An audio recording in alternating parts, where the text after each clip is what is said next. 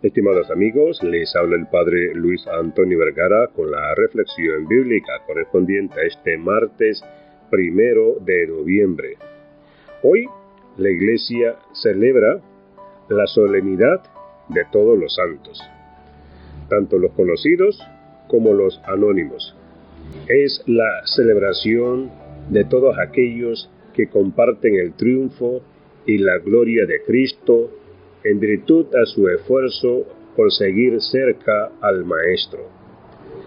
La Iglesia celebra este día vestida de blanco, al verse confirmada como madre que convoca a sus hijos a la salvación, mientras que los hijos se ven fortalecidos por el ejemplo de quienes se adelantaron en la fe y la caridad. San Juan Pablo II en la homilía de la misa dedicada a la solemnidad de los santos en noviembre de 1980, decía, Hoy nosotros estamos inmersos con el Espíritu entre esta muchedumbre innumerable de santos, de salvados, los cuales, a partir del justo Abel, hasta el que quizás esté muriendo en este momento en alguna parte del mundo, nos rodean, nos animan y cantan todos juntos un poderoso himno de gloria. Y es que esta solemnidad es día propicio para compartir el júbilo por la obra salvífica de Dios a lo largo de los siglos. Obra que se obra que no se detiene jamás y que se renueva a cada instante en cada ser humano que responde a la gracia de Dios, viviendo el llamado a la plenitud en el amor.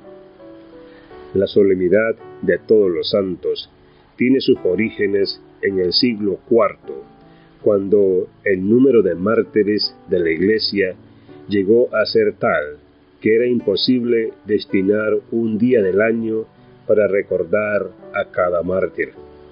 Entonces la Iglesia optó por hacer una celebración conjunta para honrar a todos los que habían alcanzado el cielo en un solo día, una vez al año. Hoy, la solemnidad de todos los santos compite en distintos ámbitos de la cultura contra la noche de brujas, Halloween, y su espíritu comercial y profano. Por eso, es necesario que no perdamos de vista aquello a lo que estamos llamados como cristianos. Vivir la santidad y realizar todo bien que provenga de Dios.